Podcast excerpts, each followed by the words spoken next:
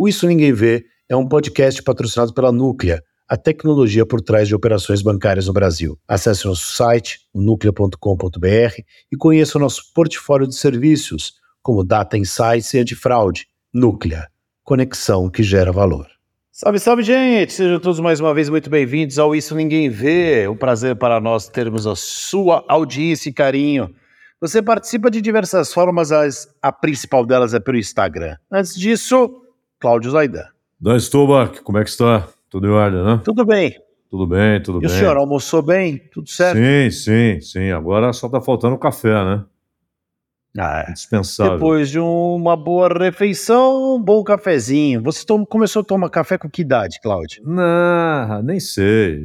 Não é depois da Não? refeição. Eu tomo toda é? hora. É? Desde tomo que idade, Cláudio? Gosto muito de café. Não, não lembro, não lembro. Mas mas era pequeno, era criança. Você sabe que eu lembro claramente, porque na minha casa tomava-se chá. Meus pais são estrangeiros, né, poloneses. Na minha casa não tinha café, tinha chá. Só se faziam café quando vinha visita, quando não eram também estrangeiros, que era a maioria das pessoas que iam na minha casa. Eu comecei, e eu não tomava o café, era amargo, enfim, não gostava muito. Comecei a tomar café quando comecei a ensaiar teatro, porque aí é o clássico, né? Alguém tem que ir lá e preparar o café. E aí você tem o cheirinho do café e está sempre presente. Eu tomei café ensaiando e depois eu passei a fazer café quando trabalhei de contra-regra no teatro, já contei essa história aqui. Aí eu tinha que preparar o café para todo mundo. Para o Nanini, para Ciba Labalian, para Luiz Cardoso, eu preparava o café para todo mundo lá. Neila Torraca. Eu até hoje acho que algumas dessas pessoas não falam comigo porque o café era ruim. Mas o homem entende muito de café que está conosco, de café ruim, de café bom, né, Cláudio? Sem dúvida. E esse episódio, não só este, mas todos os anteriores, estão lá nas plataformas de áudio, todas elas. Você pode compartilhar, pode buscar qualquer dos episódios, estão todos os episódios lá. E esse muito especial, regado à boa conversa e ao indefectível café. Um café formidável, formidável. Seja você acordar cedo na roça, antes do sol e tomar um café, às vezes até com leite tirado na hora, né? Faz aquele, aquela mistura. A covardia já também. Né? É. Seja de manhã, à tarde. Eu, eu, quando vou trabalhar à tarde, não sei se você faz isso lá no fim de expediente, mas o café, imediatamente antes de começar a trabalhar, é indispensável. O café na CBN é muito ruim, cara. É. Porque é aquele café de máquina. O Paulo daqui a pouco vai me falar sobre aquele papel. Sabe aquela maquinona gigante que está escrito Sei. cappuccino e ainda tem que pagar um real, dois reais. Acho que eles fazem isso para. É, essas máquinas. Mas tem umas agora que, que você tem ali o café que você vai. Ele é feito na hora, né? Fica ali o grão e você, você tem a, a moagem na hora ali. Mas é o seguinte: quem entende de café é o Paulo Gomes o Paulo é um executivo com 25 anos de experiência em empresas alimentícias na área de marketing e vendas e nos últimos 15 anos gerenciou as marcas de cafés da Nestlé. Isso, no plural, marcas. Entre 17 e 22, trabalhou na sede da Nestlé Suíça, implementando a estratégia regional de cafés em cápsula para toda a América e liderando negociações com os produtores globais de máquinas de expresso. Essas aí que o Dan conhece bem. E ele possui um considerável, forte histórico em inovação de produtos de café, tendo lançado as cápsulas da café Dolce Gusto no Brasil, bem como a primeira cápsula 100% brasileira, Catual Amarelo, novo projeto de cápsulas compostáveis e também o programa Nescafé, de agricultura sustentável. Enfim, a gente está aqui como diletantes falando de café, mas agora é hora de ouvir um profissional, né? Tudo bem, Paulo? Bom dia, é um prazer estar com vocês aqui. Obrigado, Paulo. Pô, você entende tudo de café, entende mais do que, do, do que o café em si, dessa mudança de patamar, não patamar não, porque não foi uma mudança de nível, né? Mas essa ida para a cápsula que mudou o jogo, né, cara? Mudou, mudou o game. Mudou. Foi uma forma do Brasil de mudar o, o, game mesmo, você tem razão. Eu já contei essa história umas 200 vezes, vou contar mais uma que para você vai ser a primeira. Tava eu em Lisboa, eu e o Tony Ramos, meu grande amigo. Ah, tá tô tomando café, o Paulo Palmilhar aqui. Gente. Tava eu e o Tony Ramos, a gente tava em cartaz com uma peça maravilhosa, depois virou filme, Tempos de Paz. Aí a gente tava na FINAC, também falecida aqui no Brasil, mas acho que ainda tem lá. E aí a gente estava lá, na, na FINAC, vendo os discos, lá, falaram, chegou uma pessoa pra gente e falou assim, ô, oh, Dani, Dan, acho que já estava combinado, não me lembro, pra gente conhecer uma loja nova, que queria a nossa presença lá, que era amigo do produtor da peça. Aí a gente chegou na loja, era uma Nespresso. Quer dizer, a gente olhou tudo tal, um monte de cápsula. Aí eu até lembro, o Tony falou, ué, o café tá onde? Aí, não, essas cápsulas aqui, tem o café prensado, papapá, pegou a máquina e vamos revolucionar, a casa de todo mundo vai ter uma máquina, vai comprar a cápsula.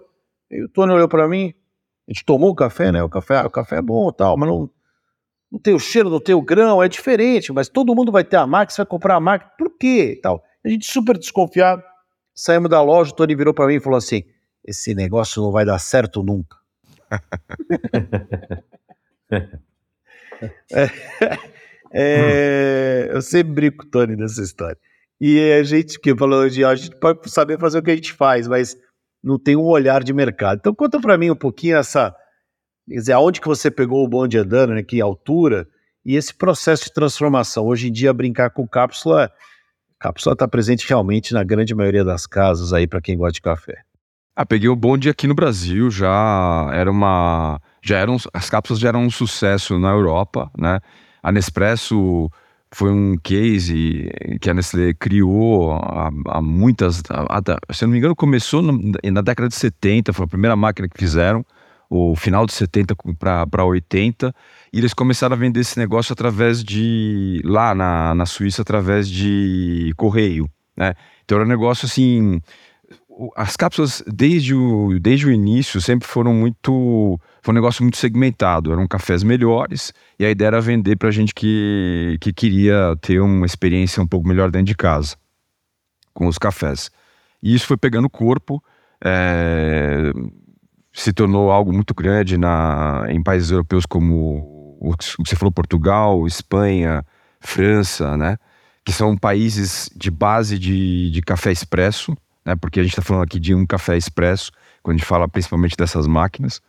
E eu peguei esse bonde aqui no Brasil, quando em 2009 a gente decidiu que é, uma das formas de começar a mudar o, o, perfil da qualidade do café tomado no Brasil seria a, a cápsula, né? Porque a cápsula ela traz um café torrado moído, como aquele que o, o brasileiro está acostumado a, a tomar, diferente do, do, do Nescafé na época, né? Que era uma outra marca que eu gerenciava lá, que é uma marca de café muito associada a café solúvel, né? Apesar de ter outros segmentos de café, mas no Brasil sempre foi muito associada ao café solúvel.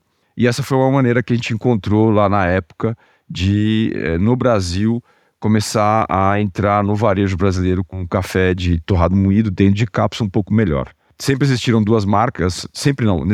Nespresso foi uma, a primeira marca que a Nestlé é, criou de cápsulas e depois veio uma segunda que é Nescafé, debaixo da, da chancela de Nescafé, mas chama Nescafé Dolce Gusto, né?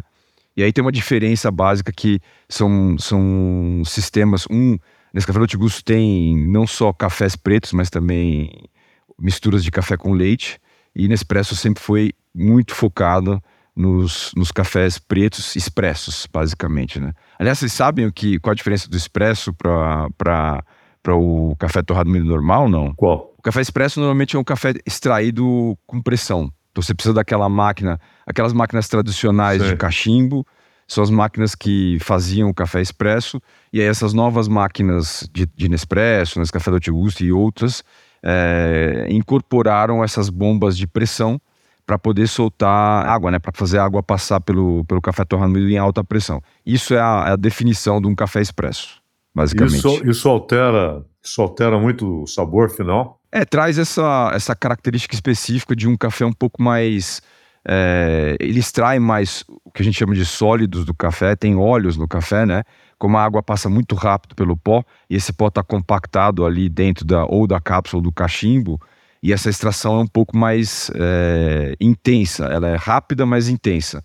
Ela não extrai tanta cafeína, mas extrai mais óleos de café. Isso faz com que eh, o, o expresso tenha essa característica do que a gente acha um café mais forte normalmente, né? A Nespresso é de quem? É da Nestlé. E a Doce Gusto é de quem? Também, Nestlé. Então, por que, que existem as duas e qual a diferença? É uma diferença de posicionamento para consumidor, né? A Nespresso era uma de posicionamento e de, de distribuição. Nespresso sempre foi um posicionamento de. Então, ela é uma marca mais é, sisuda, né? Toda em, em preto. É, e ela é uma marca específica para, é, vamos assim, pessoas que querem tomar expresso e querem conhecer mais do mundo do expresso. Então, ela tem é, várias variedades de cafés de várias origens diferentes. Você vai ter lá Colômbia, Etiópia, etc, etc, de cafés negros expressos, sempre vendidos exclusivamente através dos canais diretos. Então você só pode comprar uma cápsula se você ou entrar na boutique que você conheceu lá em Portugal, ou você entrar no site da Nespresso e comprar. Ao passo que nesse café do Gusto é um pouco mais de democrático nesse sentido. É uma marca é, é, mais colorida, mais moderna, que, que, quer pegar um público um pouco mais jovem. É, e, é, e além de ter expressos, tem também outros tipos de café, como café com leite, faz algumas receitas de café prontos. Então você vai ter lá, lá cápsulas que fazem misturas entre café, leite e chocolate, em geral, para soltar cappuccinos, mocatinos e etc. Né? Essa, é e a, a diferença de distribuição. Nesse café do Tigusto também é distribuído nos é, supermercados, né? E, e, no varejo em geral, ao passo que nesse, nesse, nesse preço não. Paulo Gomes, antes da gente falar mais da sua carreira, que não, não se restringe a café, e antes da gente falar um pouco sobre qualidade, café ruim, o café Sim. bom, café excepcional e tal, uma, uma questão que provavelmente muita gente que está ouvindo é, já percebeu nós tínhamos as caixas né, com 16 cápsulas. Sim. E claro, isso traz uma vantagem, um número maior. Você já você precisa ir menos vezes ao supermercado para comprar, etc. E de repente elas sumiram e só há caixas com, com 10 cápsulas. Né? Aí tem a história da, da, inflação embutida, né? você não aumenta o preço, mas diminui a quantidade, aquela coisa toda. Agora, é, isso é definitivo? O mercado é estudado antes de uma decisão como essa, que muitas vezes incomoda o consumidor? Muito, muito, muito. Houve é, um estudo muito. Essa decisão específica demorou anos, né? É, e muita discussão entre o Brasil e, e, a, e, e o centro para poder. É, que, que é legal porque assim internamente você tem é, muita discussão para chegar, mas também tem muito estudo do consumidor. Essa é uma medida competitiva, basicamente. Ela não foi feita para enganar ninguém, para reduzir preço, para maquiar qualquer é, aumento de preço, nada disso. Mas, mas é uma medida competitiva. O mercado inteiro de cápsulas maciçamente já era um mercado de 10, né? E só uma marca, que é essa marca que é nesse Café do Tigusto, tinha as caixas com 16. Então foi mais uma uma, uma decisão do ponto de vista de, de, de, melhorar a competitividade. O consumidor entrava na gôndola, não entendia direito, não só a precificação, mas porque a diferença, e foi uma maneira de fazer. Uma, uma das coisas que pesou muito foi justamente a questão de consumo, que é, é as pessoas compram um certo, o que a gente chama de ticket médio, né? Você compra lá, em média, duas a três caixinhas de café. E por incrível que pareça, as pessoas, quando compram cápsulas, preferem é, variedade, gostam de ter uma variedade maior. Então, ao reduzir, você também entregava essa vantagem de o cara podia é, comprar, por exemplo, três caixas e ter três coisas diferentes uh, em casa. Cara, ainda sobre curiosidade do, do mercado mesmo, de como ele funciona, como é que. É, de um tempo para cá, a gente percebeu essa novidade da Nespresso, foi o que se dizia: ah, quebrou a patente da Nespresso, daí todo mundo pode eu não sei se isso é, exatamente assim, eu queria que você me contasse, porque mudou também o jogo, né? Porque daí diversas marcas de café puderam fazer cápsulas para serem, para estarem na Nespresso. Com esse papo, cara, a Nespresso vai falir, porque nem as cápsulas o pessoal vai comprar dela. Não, não, não, vai, vai continuar porque vai ter mais gente comprando máquina. Não, não é a máquina que, que dá o, o lucro, é a cápsula. Então, conta para mim essa história aí toda companhia, quando faz investimento em inovação, quer, é, quer ter a vantagem da, da, da, da, da propriedade intelectual. Né? Então, houve uma vantagem da propriedade intelectual da criação da cápsula é, há 20, 30 anos atrás, isso caiu de fato e se tornou uma, uma, uma coisa comum. Então, hoje você vê, é, por exemplo, eu não sei se vocês repararam, mas há, vamos supor, há cinco ou mais anos atrás, não existiam outras cápsulas de alumínio no mercado Agora, existem várias marcas que já lançaram suas cápsulas de alumínio. E qual é a razão disso? É porque existia a patente, né? A patente caiu e, a, a, a, e o alumínio, aquela cápsula no alumínio, ela, o, alumínio, o, o metal tem a propriedade de, de conservar muito o que está ali dentro. Né? Então é uma cápsula hermeticamente fechada, nada passa ali, nem umidade, nem, nem, nem oxigênio, e é isso que faz com que é, você consiga manter a qualidade daquele café torrado no ali dentro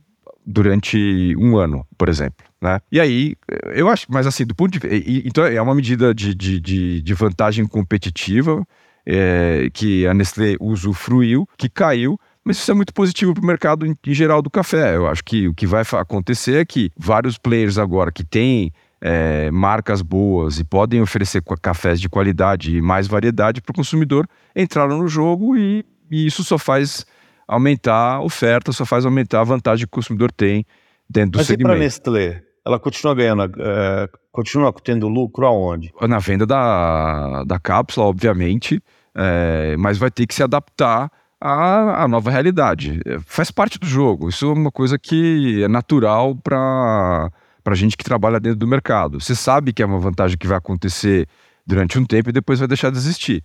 E a, a tentativa sempre é, é, mover de novo o ponteiro da inovação, é trazer mais coisa nova para poder ter mais é, lealdade do teu para sua marca. É isso. A concorrência é fundamental, né? É fundamental. A concorrência ela é boa para todo mundo. É fundamental e bem-vinda. É, para o consumidor. Puder... Ela, ela provoca que você busque novas tecnologias, melhor, mais produtividade. Né? E traz um aspecto, por, por, por exemplo, eu, eu, eu, fiquei, eu sou muito feliz de ter, de ter passado por essa experiência, porque o mercado brasileiro sempre vendeu um café cá entre nós de uma qualidade muito baixa. Né? Se você for pegar 80% do café torrado moído que é vendido no mercado hoje em dia, é um mercado é um café vendido por um preço muito baixo que não deixa espaço para nem para as companhias que fazem a, a, a torrefação, nem para os produtores é, oferecerem uma coisa um pouco, muito, um, um pouco melhor. Eu acho que essa, esse é Aqueles pacotes que podia estar escrito ali, é, contém vários produtos, inclusive um pouco de café, né? É, porque é uma pirâmide, né? Você, o produtor lá, ele, ele, o café é uma coisa super natural. O produtor ele, ele faz uma, uma produção que é uma pirâmide. O que, que é? O que, que, o que, que faz a qualidade? É, é, é, o processo de boas práticas de agricultura, mas também boas práticas de limpeza e armazenamento do café verde. Né? Se o cara limpa bem, armazena bem, então você vai ter uma pirâmide, você vai ter uma base com um café embaixo que tem baixa qualidade porque não passou por boas práticas de agricultura e não foi muito bem limpo, vamos dizer assim, armazenado, até um topo da pirâmide você vai ter cafés de melhor qualidade que passaram por processos muito melhores, que são mais caros, né? Que exigem mais tempo, exigem mais mão de obra, e isso encarece o, o café de qualidade. Eu cresci é, com a ideia de que o Brasil era o melhor, maior exportador de café do mundo, depois tinha papo da Colômbia. Eu, moleque, tinha a Copa de 82, onde o nosso símbolo na seleção era o café, né? O lado distintivo da seleção tinha o símbolo do café. O, o que, que tem de verdade nisso hoje? A gente ainda é um dos maiores exportadores do mundo e, principalmente, a gente ainda é a gente somos grandes consumidores de café na medida do que a gente acha que é. E terceiro e último, perdão pelo, pelo aglomeramento de perguntas. Qualidade, melhorou? Porque essa coisa. Cara, brasileiro gosta de café forte, é pilão, é o que sobrou da exportação. Isso eu também sempre ouvi desde pequeno, ainda é assim. Vamos lá, pela a, a primeira. O Brasil é uma potência de café. A primeira e a segunda, né? Tanto do ponto de vista de produção de café verde, quase metade da produção de café verde global vem do Brasil. E é o segundo maior mercado consumidor do planeta, em quantidade. Né? Perde por valor porque por causa da moeda, né? por causa do real. Mas em quantidade. Quem é primeiro, por curiosidade? Dos Estados Unidos. Dos Estados Unidos. Como é sempre. Eles tomam café grande, né? Aí é covardia. né, Cláudio? Lá só toma um café coado. É, e tem aquele assim. negócio de descafeinado que eu não gosto. café é café. É. E tem também o fato de que eles consomem muito café fora de casa, muito mais do que. Normalmente a Europa e Estados Unidos, que tem mais grana, passam. Uh, o consumo fora de casa tem tanto ou maior peso do que o consumo, de, o consumo dentro de casa, que no Brasil é invertido. A maior parte do consumo é dentro de casa. Mas voltando à produção, produção do café verde, o Brasil é o maior produtor de café verde. Se você me permitir, eu vou te contar uma anedota aqui. Há muitos anos atrás, a gente chamou. A Nestlé sempre investiu muito em, em, em, agrônomos, em times de agrônomos que ajudam os, os agricultores a melhorar é, as fazendas que são parceiras, né? O Brasil especificamente já é um país que, que tem uma agricultura muito forte, né? Tem uma, uma, uma da, é, eu fiquei mais orgulhoso de ser brasileiro por ter participado, por exemplo, desse processo de conhecer. Eu fui conhecer as fazendas de café várias vezes e, uma, e algumas vezes a gente trouxe vários agrônomos de, da, do cinturão do café, que a gente chama, que é café só se produz na, no cinturão equatorial, né? uma, uma planta que só é, que só vai em, em, em, região de clima quente. Nós trouxemos os, os, os, agrônomos da Nestlé de outros países como Colômbia, Vietnã, enfim, da África, para cá para fazer visitas às, às, fazendas brasileiras. E aí a gente está é, andando por uma fazenda, um, um, um dos, dos, agrônomos que era colombiano me chamou de lado, eu e o, e o organizador agrônomo brasileiro, olhando a planta que estava pré-colheita, lotada, ele, ele falou, meu, essa, essa planta está muito carregada. E ele perguntou qual que era é, a produtividade é, por quilo, né, que o cara tinha ali do, por talhão, por saco e tal. E o cara falou, ele falou, não é possível. A produtividade brasileira era cinco vezes maior do que a, a colombiana. Eu estou contando essa anedota é, mais para exemplificar por que, que o Brasil é uma potência e produz 50% do.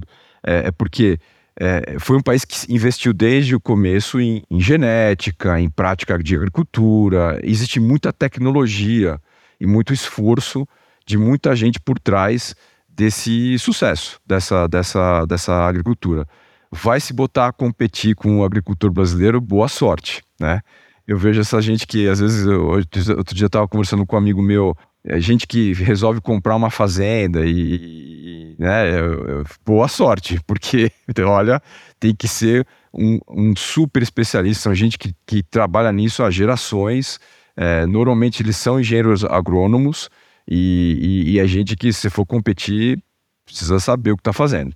É, isso aconteceu com a soja, aconteceu com, com o Nelore, né? O Brasil tem, tem o melhor Nelore do mundo, e, e isso é o que você falou, é fruto de estudo, de dedicação, de esforço, de tecnologia, de muita pesquisa. Aliás, a Embrapa, você sabe que eu, eu, eu trabalhei numa, num lugar, numa fazenda, que produzia soja. E é cerrado. Ou seja, isso, estou falando 40 e poucos anos. Antes disso, era inviável. Havia uma incompatibilidade natural né, entre o cerrado e a soja. E o Instituto Agronômico de Campinas desenvolveu, na época, IAC8. Hoje, né, você deve ter cultivares, é muito mais evoluído. Os caras resolveram o problema. Tanto que muita gente saiu do Rio Grande do Sul e veio para essa região para produzir soja, né? porque pô, era a descoberta do cerrado. Né? Agora, você falou dessa reação do colombiano, né? e o Dan estava dizendo das máximas que existem: né? o maior produtor, o maior consumidor, é o segundo maior, como você já frisou. Agora, qualidade. Se você se, de, se, se depara ali com uma saca de café colombiano, uma saca de café brasileiro, dos melhores, né? Café mesmo. O, o, café brasileiro é o melhor do mundo ou isso é lenda? Ah, você tem, sim, você tem cafés brasileiros muito tão de, de, de, de tanta qualidade quanto os famosos 100% arábica colombiano. Isso é, tanto é que assim, muitos dos cafés especiais são brasileiros, né? O Brasil ganha um monte de competição internacional e tal. Para cafés especiais, você vai ter uma variedade gigante de sabores, de perfis diferentes. E vão ser todos cafés de grande qualidade. É, eu acho que a, a, pergunta, voltando à pergunta tua e do Dan também, de, da, sobre a qualidade, é um pouco também da, da, da qualidade média que se compra. Né? Quando a gente fala de qualidade, assim, quando você vai no supermercado e vai comprar é, a qualidade a média de qualidade é que a gente tem que. Eu acho que eu sou um grande advogado de que a gente tem que subir ainda mais, aqui no Brasil especificamente. Porque isso vai fazer com que toda a cadeia melhore, né? Vai fazer com que toda, o, toda desde o produtor, passe a, a, a ter melhor prática, passe a ter. a oferecer um produto melhor para o consumidor que vai comprar um produto melhor, né? O problema agora é ainda a média, é o que eu estava falando para vocês no começo. Ainda existe uma média é, de qualidade muito baixa, porque o valor que se paga por quilo, né, ou por, por taça de café dentro do supermercado ainda é muito baixo. Né? Por, lá fora é também é, muita coisa de qualidade sai porque as pessoas pagam mais caro quando vão consumir fora de casa. Né? Não sei se já notaram isso. Você vai tomar um cafezinho na cafeteria em São Paulo, você vai pagar quase 10 reais, ao passo que esse mesmo cafezinho em casa sairia muito mais barato, quase 10 vezes mais barato. Esse equilíbrio fora é, é, muito. O cara paga mais caro porque também ele vai, ele toma muito mais, com muito mais frequência café nas cafeterias. Então a média de preço é muito maior, então eles conseguem realmente comprar um, um café mais caro, um café de mais qualidade. Agora, Paulo, eu vejo que tem uma mudança, né? Eu, pô, eu adoro café.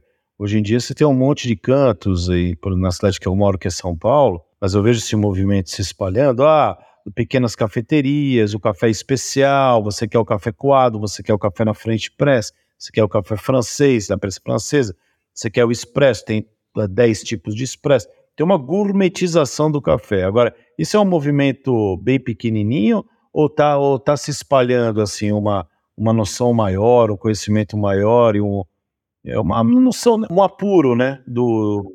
É, é, é, é um movimento já, é, não é bem pequenininho, mas se você for pensar do ponto de vista da, do, do, da população brasileira inteira, é, ainda é um nicho, né? E, e, e por quê? Porque... Cada grana.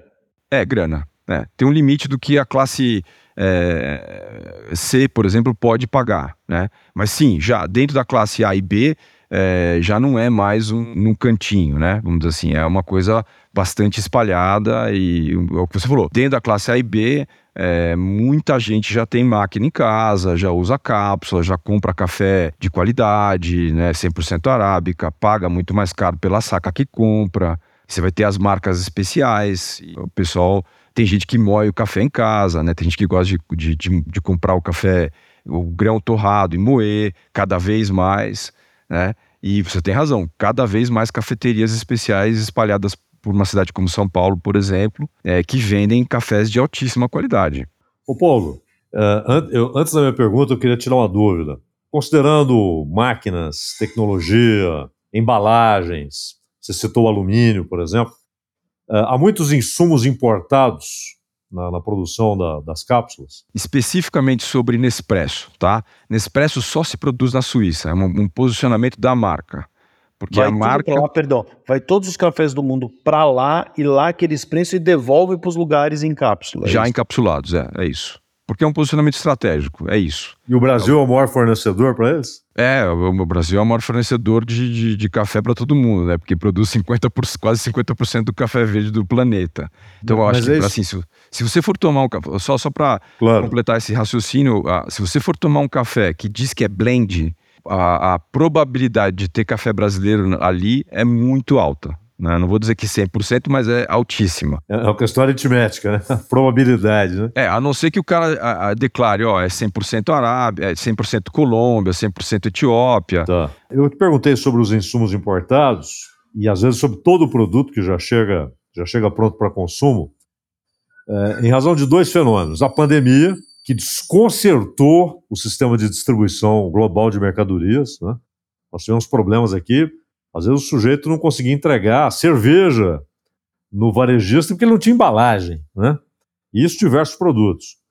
E também a, as variações cambiais, ainda mais com, com a taxa de juros, a taxa básica, para usar uma expressão nossa aqui, nos Estados Unidos tem subido, né? o, a Reserva Federal tem elevado a taxa de juros para os padrões dos Estados Unidos é uma taxa hoje elevada, então isso, claro, provoca demanda por dólar e tal.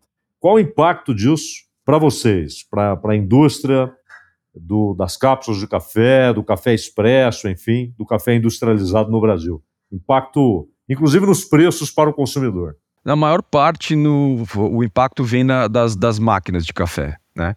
As máquinas de café, quase na sua totalidade, são produzidas na China. Né? Como tudo que é base sim. industrial.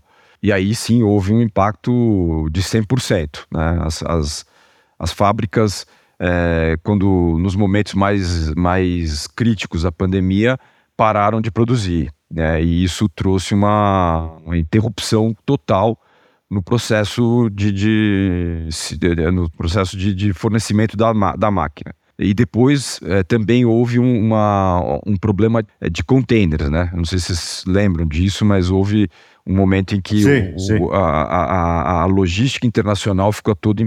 Teve um bottleneck, vamos dizer assim. É, então, esses foram dois momentos críticos e impactou basicamente 100% das máquinas que são todas importadas, ou a grandíssima maioria é importada. Para o café, especificamente, para um mercado como o mercado brasileiro, não é o produto em si não é um grande problema, porque o insumo, a maior insumo que é o café não é, é produzido aqui, quase que 100% produzido aqui. Mas para as máquinas impactou. Ô Paulo, tem pessoa que está tá ouvindo falando assim, esse cara deve entender muito de café ele deve cheirar a xícara, e deve ser uma loucura. E outro dia eu fui tomar café tal, tinha um cara no, na cafeteria, ele ficava fazendo uma coisa, fazer, fazer uns negócios com a boca, meu, esquisito pra caramba, e fazia uns barulho alto, soprava. Aí ele virou pra mim, eu fiquei tímido assim, ele falou: Não, eu estou fazendo isso porque você tem que tomar o café com o céu da boca e sei lá o que, cara. Ah. Eu falei: Bom, não, Acho que eu não vou ter essa experiência. Não. Mas enfim, tô brincando com isso, porque na verdade a tua experiência, imagino eu, é com o cara que adora café, mas um executivo, né? Você é um administrador. Então, Sim. queria que você contasse essa história. O que é ser um administrador, um executivo nesta área? É diferente Bom. de ser, imagino eu, um executivo de uma área têxtil, de uma área de banco, de uma área de papel? Uma... Quer dizer, quais são as coisas específicas desse universo alimentício e do café para um administrador? A, a, primeira, a primeira é que a gente estava mencionando agora, que é esse contato é um produto de agricultura e dentro de um país onde a gente é o maior produtor mundial. Então isso é a primeira diferença que acho que é relevante, né? E aí isso, isso é muito presente na, na vida do executivo do café. Você tem que é, conversar com os teus pares que falam a respeito de, da commodity, né? O preço da commodity do café é, varia o tempo inteiro. Você tem o preço de futuros, né? E você tem no Brasil a questão de, da compra. Você pode comprar em loco. O europeu não faz isso, né? Ele só, só faz é, compra de futuros. Isso é um primeiro aspecto. O segundo é esse que você mencionou, né? Essa, essa história do cara botar o da, do, do, do, sabor do café, né? do, do, aprender a, a, a, fazer essas, essas provas de café, conhecer um pouco as diferenças básicas. Né? Você não vai se tornar um especialista como é, essas pessoas que trabalham em cafeterias, que sabem muito a respeito da. Mas você precisa conhecer um pouco é, o conhecimento básico sobre as, diferen as diferenças, no, diferentes nuances, é, nuances entre os sabores de café e etc e tal e como se faz a classificação, o que é um café de maior qualidade, o que é um café de menor qualidade. E acho que especificamente no caso do, do, do, do Brasil, para o executivo de café, tem, essa, tem duas questões é, específicas. Tem a questão da, da mudança do hábito que a gente tem, acho que é, todo mundo que trabalha no mercado de café como, como administrador, desde sempre tenta melhorar o valor do café para o brasileiro e fazer com que é, você consiga entregar um produto um pouco melhor. É. Ah, e tem um aspecto de, de, de, de, melhorar a agricultura, que é uma coisa que impacta diretamente o nosso país, né? Melhorar, ou ajudar a melhorar as práticas agrícolas, reduzir o uso de água, reduzir o uso de agrotóxico, fazer uma, uma prática agrícola um pouco é, é, mais é, é, amigável e a gente tem plenas condições de fazer isso. Talvez sejamos o país que, este, que esteja à frente de todos os outros para poder fazer isso acontecer. Não há dúvida, não há dúvida. Paulo Gomes, você, antes de trabalhar especificamente com café, você já tinha uma larga experiência na indústria de alimentos, né? mas o que, te levou a escolher o café? Foi uma circunstância profissional? Foi uma decisão pessoal? Algo específico que, que atraiu você para a área do café? É, foi, foi, uma, foi uma oportunidade, né? Eu entrei, eu entrei para trabalhar na Nestlé numa área de consultoria interna, viajava a muitos países da, da, da, da América para fazer consultoria de marketing, uma consultoria interna que existiu há tempos atrás lá. E houve a oportunidade de gerenciar a Nescafé. E isso aconteceu em 2007, não, 2006 talvez, 2005, por aí. E aí eu fui. Mas o que me fez ficar foi essa, essa é, aos poucos eu fui me apaixonando pelo, pelo, pela categoria, né? De todas essas histórias que eu tenho contado para vocês, é, desde conhecer mais café. Eu sou que nem o Dan. Até os, os 30 anos de idade, eu consumia café esporadicamente. Apesar de vir de uma, uma família clássica brasileira, onde se consumia muito café, Eu, como todo mundo, na verdade, passa, passei a consumir café com mais frequência depois dos 28 anos de idade, por aí. Que é o que acontece com 100%, vai, 90% da população. Você vai ficando mais velho, tem até, teorias de que o paladar começa a ficar é, mais apurado, enfim, você começa a aguentar sabores mais fortes. É, mas o fato que estatisticamente a gente vê isso, o consumo de café sobe muito a partir do, acima dos 28, 30 anos de idade. Me conta como é que foi lá na Suíça, só pra gente não perder essa, porque ah. é todo dia que eu encontro um cara que morou e trabalhou na Suíça. Cara, no começo, eu vou começar dizendo assim, ó, você conhece aquele ditado que é o pessoal vê as pingas que eu tomo, mas não vê o estômago que eu levo, né? É, é. e quando fala, ah, vai morar num país como esse, o pessoal fala, nossa, que legal, que bacana, né? Eu sou desses. oh, que legal, que bacana, sou desses daí. Não, é um país super legal, super bacana, mas é uma mudança, né? Então, para nós na, aqui, foi uma, uma, grande mudança familiar. Eu tenho uma mulher que é advogada, eu tirei ela, a gente sentou para conversar, a gente decidiu ir junto. Mas quando você chega numa, num novo ambiente, é, o exemplo do dia a dia, né? Você, a mulher que trabalhava, que saiu para chegar lá e, e, e não trabalhar. Isso, ao longo de alguns meses, começa a a pesar, né? A pessoa começa a sacar, que falou, opa, é... o segundo, aconteceu isso com meu filho, eu tinha um, um, filho, a gente teve um segundo filho que chegou lá bebê, uma segunda filha que chegou lá bebê, mas meu filho mais velho tinha sete anos e foi um, uma grande mudança, ele chegou num lugar que não falava língua, não conhecia ninguém, não tinha amigo, né? Então o começo foi muito duro, as mudanças são muito duras. Eu, é, é eu, falava isso até internamente para as pessoas que me perguntavam de, a respeito dessa questão do expatriado, né? Tem toda essa é, aura de que, ah, que legal ser expatriado. É duro pra caramba. Dá, dá um, no começo é um choque e foi, foi intenso. Foram seis meses. Só falava alemão? Hã? Eu só falava eu, alemão? morava no cantão francês, só falava ah. francês. Então, os seis primeiros meses, acho que durante três meses eram mulher e filho chorando quase todo dia, né?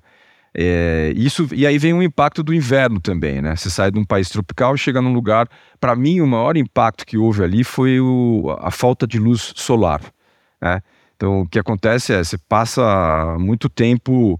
É, vai, vai, amanhece tipo 9 horas da manhã e anoitece 4 horas da tarde, né? No, no, no inverno.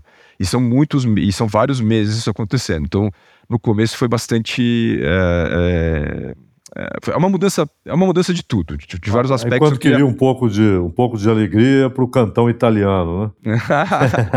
mas, mas, aí é, é, é, um país fantástico, né? É, é, um país de uma natureza muito muito bonita, dizer, a, a tríade lago, montanha, né?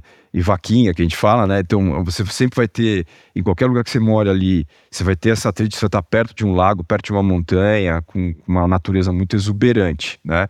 E é um pessoal que cuida muito bem, uma sociedade que cuidou muito bem do seu país, né? Então tem uma estrutura impressionante mesmo, né? É, a estrutura de transporte, de segurança, é muito, muito diferenciada. Um pessoal que cuida Lá muito Lá você trabalhou disso. com essa história da Nespresso, ou não? Não, eu trabalhei com nesse café do Gusto, com a outra já marca. Era nesse, ah, nesse é. café, já. É. Ô Paulo, você falou da vaquinha suíça. Aqui no Brasil, um produto que é, é, é o que mais se encontra com o café, é o mais amigo do café, que é o leite. Tem acontecido um problema muito sério principalmente no sul do país, Rio Grande do Sul, Santa Catarina, com uma redução drástica do número de produtores, porque a remuneração é muito baixa. Aquilo que um produtor recebe por um litro de leite, quando ele chega na cidade, ele não compra um copo d'água mineral, ele não compra um copo d'água, né, com o que ele recebe por um litro de leite. Ele não tem escolha, geralmente é um grande comprador. Quando há dois compradores, eles cartelizam o preço, essa é a verdade, né? estabelecem ali o que vão cobrar, o que vão pagar o produtor fica amarrado. E muita gente tem abandonado a atividade. O Brasil hoje importa muito leite da Argentina e do Uruguai, né? Vem alguma coisa da Europa também, da Holanda e tal. É, inclusive, agora há uma, uma nova norma governamental para, é, digamos, reduzir os incentivos aos importadores de leite em pó. O fato é que há uma crise para o produtor e um produto que é, talvez seja o mais consumido, um dos mais consumidos do mundo. Né? É o leite in natura, é o iogurte, é o queijo, é o, é, é, o, o, bolo, o doce, é, N receitas que levam leite, tem leite em tudo. Né? E, no entanto, o produtor no Brasil é muito mal remunerado. No caso do café, como você disse, há cada vez mais exigências para o produtor, inclusive ambientais, né? preservação, que você disse, usar menos água. Né? Muitos optam, inclusive, é, pelo, pelo consórcio, café consorciado com outra cultura, não sei se você é a favor disso, mas o produtor do café no Brasil, ele é bem remunerado, há o risco de haver uma crise parecida com essa do leite, ou o que ele recebe é compensador?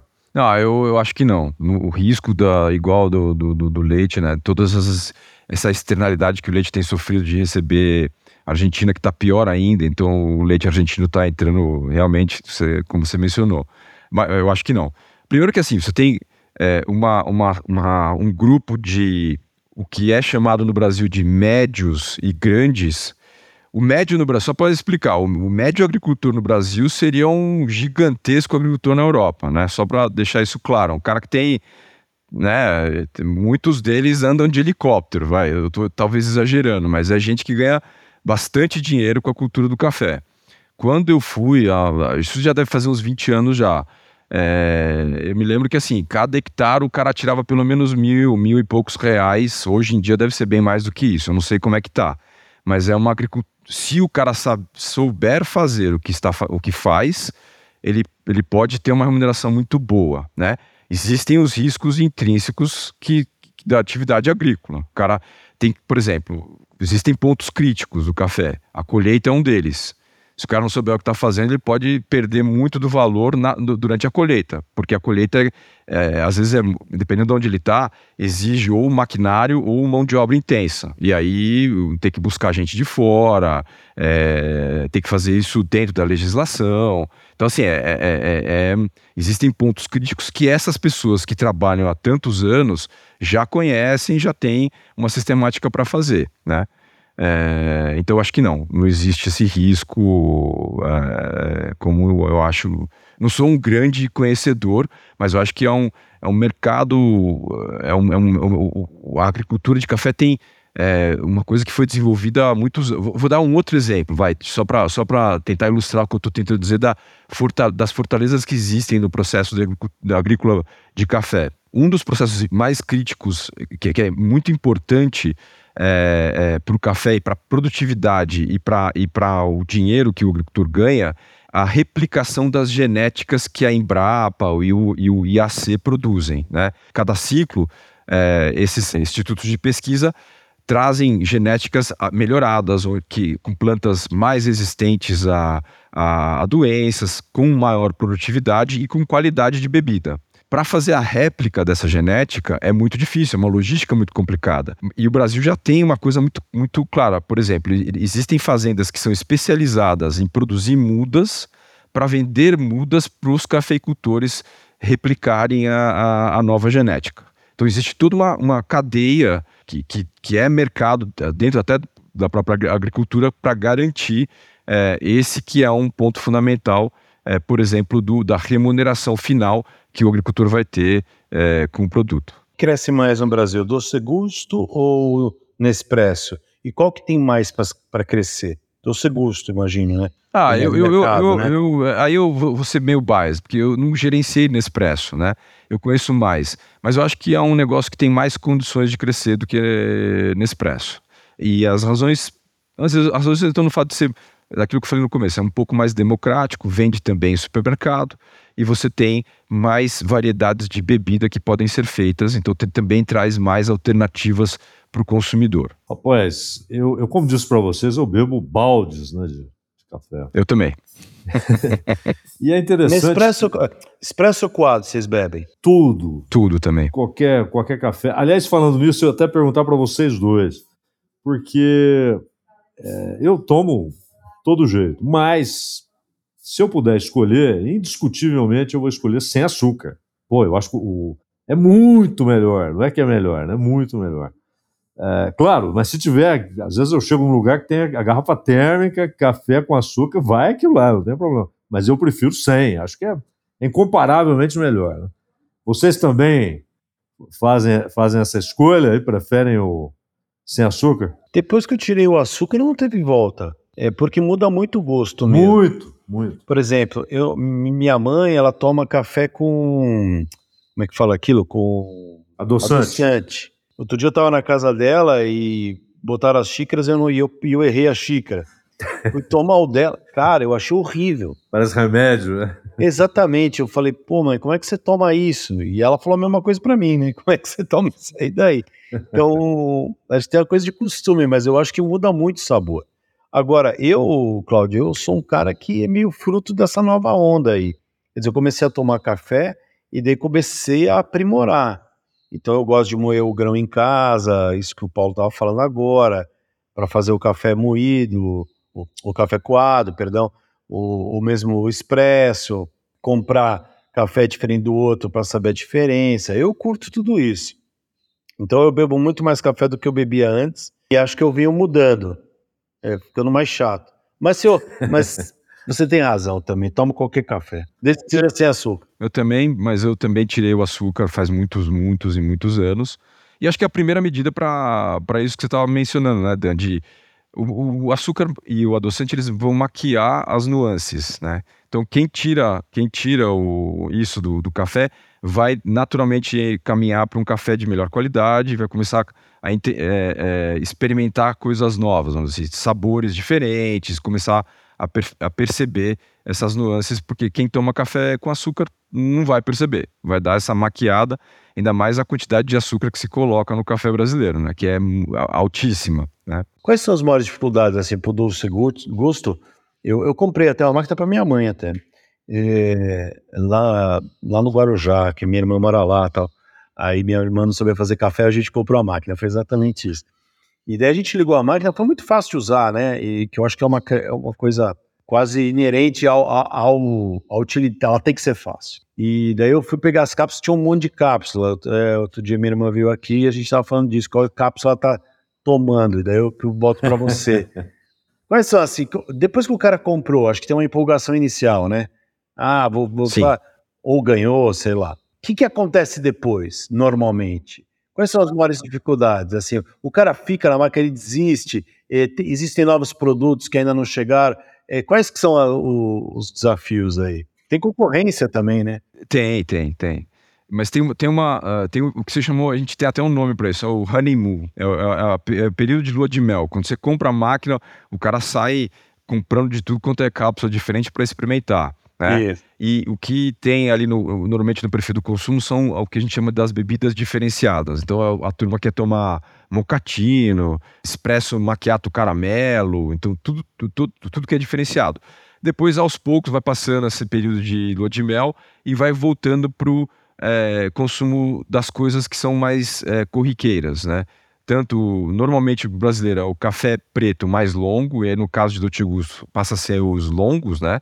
Que é, e ou o café com leite. E aí você tem as alternativas de café com leite, que são normalmente cápsulas é, únicas que já trazem uma mistura de café com leite dentro da cápsula. Você tem café olé, ca, o espresso macchiato, enfim. Mas assim, o cara se mantém com a máquina, ele se mantém usando Assim, a dificuldade, vocês têm essa dificuldade de manter o cara comprando? É, quais, são as dificuldades depois que o cara já tem a máquina? É, um dos principais é, fatores de, do, do, trabalho é justamente esse, é fazer com que a, a, lealdade aumente. O comprador de cápsula é um, um, que é um, um melhor, vamos dizer, um comprador de café mais complexo, né? É, vou usar, te usar como exemplo. Você com, comprou para tua mãe, não sei se tem máquina, deve ter máquina em casa, então, máquina em casa. Então, são pessoas que compram desde um café torrado moído melhor até uma cápsula.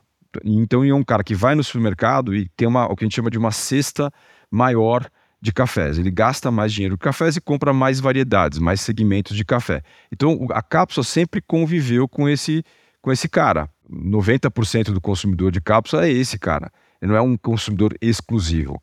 Alguns vão ser consumidores muito mais frequentes das máquinas, outros não, né? É, e a gente tem que. O trabalho do marqueteiro ali é entender esses segmentos e navegar neles. Né? Então, a comunicação, os produtos, normalmente segue essas, esses diferentes segmentos. Paulo Gomes, aqui, por exemplo, a gente tem o café tradicional, né? O pó, passa no coador tal. E a máquina. É, claro que essa máquina ela aceita um tipo de cápsula, né? E aí entra um, um ponto-chave, acho que para qualquer negócio, que é abastecimento. É você garantir que o consumidor vai encontrar o produto. Né? É, houve um período aqui, estava difícil, assim, só num determinado lugar você encontrava e tal, o que antes você encontrava em, em, em diversos pontos de venda. Né? Essa é uma preocupação permanente. Como é que faz para manter o abastecimento adequado para o consumidor sempre encontrar o produto? Mas, Cláudio, você fala do café ou da máquina? Ou de ambos? Do, Não, do, do café, da cápsula. Da cápsula. A é, cápsula. Isso, tem, isso é um reflexo daquilo que a gente está falando no começo. Como a cápsula ainda é. Se você for olhar dentro do supermercado é, e, e, dentro da, da, da, distribuição da população brasileira, ainda é um segmento é, de baixa penetração, que a gente chama, né? Ou seja, o, se você pegar os 100% da, das casas brasileiras, quem tem condições de, de consumir cápsula é, é 10% no máximo, né? É, então, dentro do supermercado, se reflete como uma dificuldade logística, porque o supermercado está interessado em, em rotação, em alta rotação. Quando você tem é, produtos de menor rotação, são de, mais difíceis de serem gerenciados. Né? Mas, ao mesmo tempo, me desculpa, Paulo, por exemplo, quando aqui só encontrava em um supermercado, eu ia naquele supermercado, porque eu sabia que lá eu ia encontrar. E acabava comprando outras coisas lá, já que eu fui lá. É? Mas o, o, fato de só lá ter a cápsula, eu ia lá. Então, acho que também interessa para o supermercado ter o produto permanentemente ali, né? Sim, sim, mas é uma, mas é, não é fácil, né? É, porque a logística do próprio supermercado é uma, ela é complicada. Você imagina, um, é, eles têm que gerenciar, sei lá, 3, 4 mil itens. Então, agora que o cara tem que pensar um pouco no que está por trás desse supermercado. Imagina que isso está num CD concentrado e o cara tem que saber qual que é o tipo, qual que é a, a frequência com que cada loja que ele tem vai consumir daquela, daquela cápsula específica. Quanto menor for o tamanho do segmento dentro da loja, mais difícil é o cara fazer isso, né?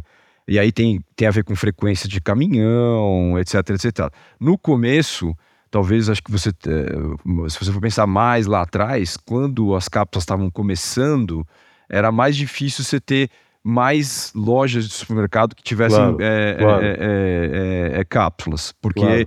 nem todos os, os, supermercados haviam se convencido de que, de que esse era um bom negócio para eles. Mas a demanda cresceu, né, Paulo? Pois é, mas esse, esse fenômeno que você contou como consumidor é, muitos supermercados foram percebendo, a concorrência está vendendo, o cara está deixando de vir na minha loja para ir na loja do outro cara que já tem cápsula. E isso começou a é, se espalhar. Esse é o fenômeno o natural. Que, o cara que passa a comprar cápsula, ele deixa de comprar café?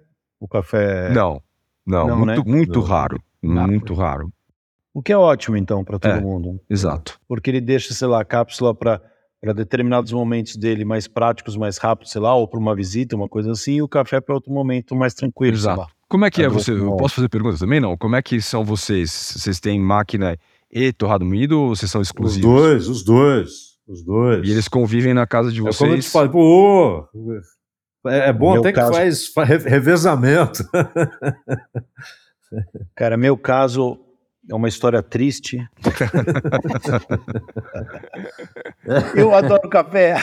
Aí, aí eu fui e comprei um moinho. Aí o moinho não era bom. Aí eu comprei outro moinho. Aí eu passei a alugar um moinho tal, porque o, o, encontrei o, o Lucas Lima, né? Que é o marido da. Ex-marido da Sandy agora.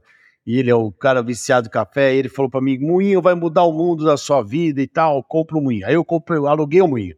Aí eu falei, cara, tem uma máquina de expresso, eu gosto do café tipo italiano, aquele bem denso com espuma, né? E aí o outro do café fica sendo coado que dá para fazer. Tá bom, então se tiver um moinho, você pode moer os dois, tá, mas tá bom, eu fiz tudo isso, montei todos esses Isso é pandemia, hein? Que é isso que o Claudio tá falando. Pandemia, você cada um montou a sua cafeteria, né? aí, cara, eu montei tudo isso e do lado de cá, na mesma casa, né, a gente tava morando em Bio na época da pandemia, tem uma maquininha lá de cápsula. O que, que aconteceu, você acha? Você começou a usar a maquininha para o expresso. Não, acabou. Acabou o almoço. Aí tá lá a máquina, tem que moer o grão, fazer o café. E do lado, do lado não, era em outro lugar, tá a maquininha da cápsula. Aí, né? Filha, vai lá, bota uma cápsula e toma um café. E abandonou o projeto do é, café. É. Hoje, cada casa, no, Eu, eu uso, acho que é um pouco como o Claudio falou, faz o, faz o expresso, faz o Ah. coado. Se você viesse aqui, eu ia te servir o coado. Eu acho legal o ritual do café, que é outro papo, né? É. É. O ritual da de, por exemplo, fazer o quadro, É, o cheiro, é. é, outra parada, É, eu acho. é, o, o- o, expresso é realmente para um momento rápido, pós-almoço, Mas lá. isso que você descreveu é muito legal, Dan, porque é- acontece com muita gente, né? acontece aqui em casa também. É, as pessoas fazem torrar no milho por causa do ritual e, o, e, o, e, o- e a máquina ela é um- uma conveniência gigante. À medida que você consegue ter um, um café de, de qualidade é, saindo da máquina, É. é uma competição difícil. Bora para as dicas, Só, pessoal. só mais Vocês- uma, uma pergunta aqui, Dan.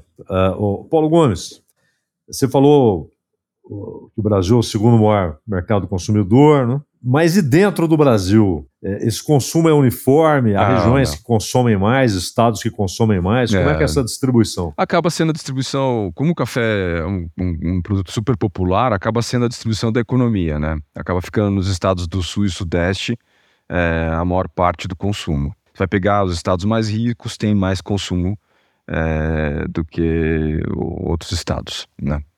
Mas é um hábito nacional. Ah, Norte, sim, Nordeste, Centro-Oeste. Café tem a mesma penetração de- do que quase água. 98% das, dos lares brasileiros é, tomam café, algum tipo de café, né? Dicas, então. Dicas das, das- relacionadas ao café ou não, filme, livro, documentário, série, o que você quiser, que você esteja vendo, que te marcou, que você acha legal.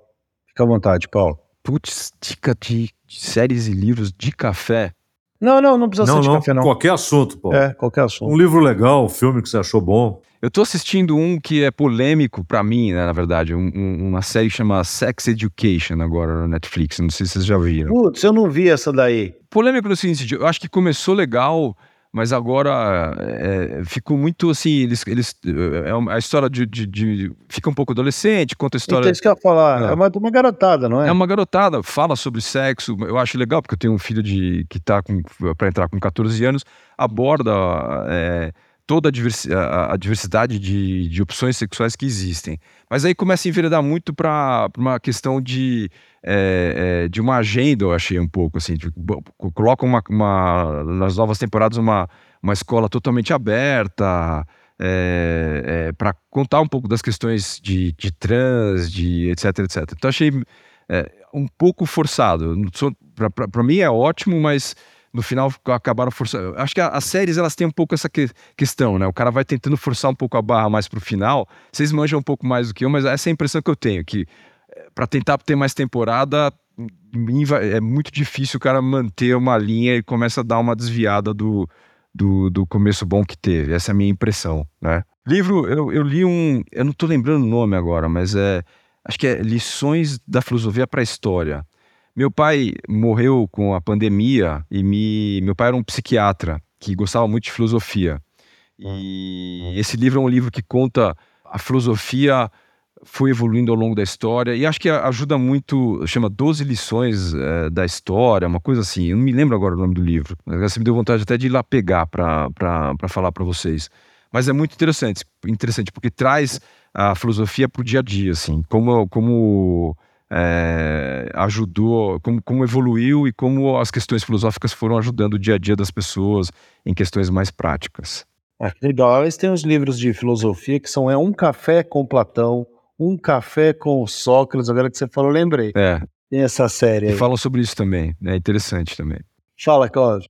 Ó, duas dicas. Em homenagem ao pai do Paulo Gomes, citar um pensador aqui, formidável, o Kierkegaard, né? Quem puder, quem puder mergulhar um pouco na obra do Kierkegaard, vai, vai ganhar muito, muito, muito. Outono, muito. inverno, a morte do pai.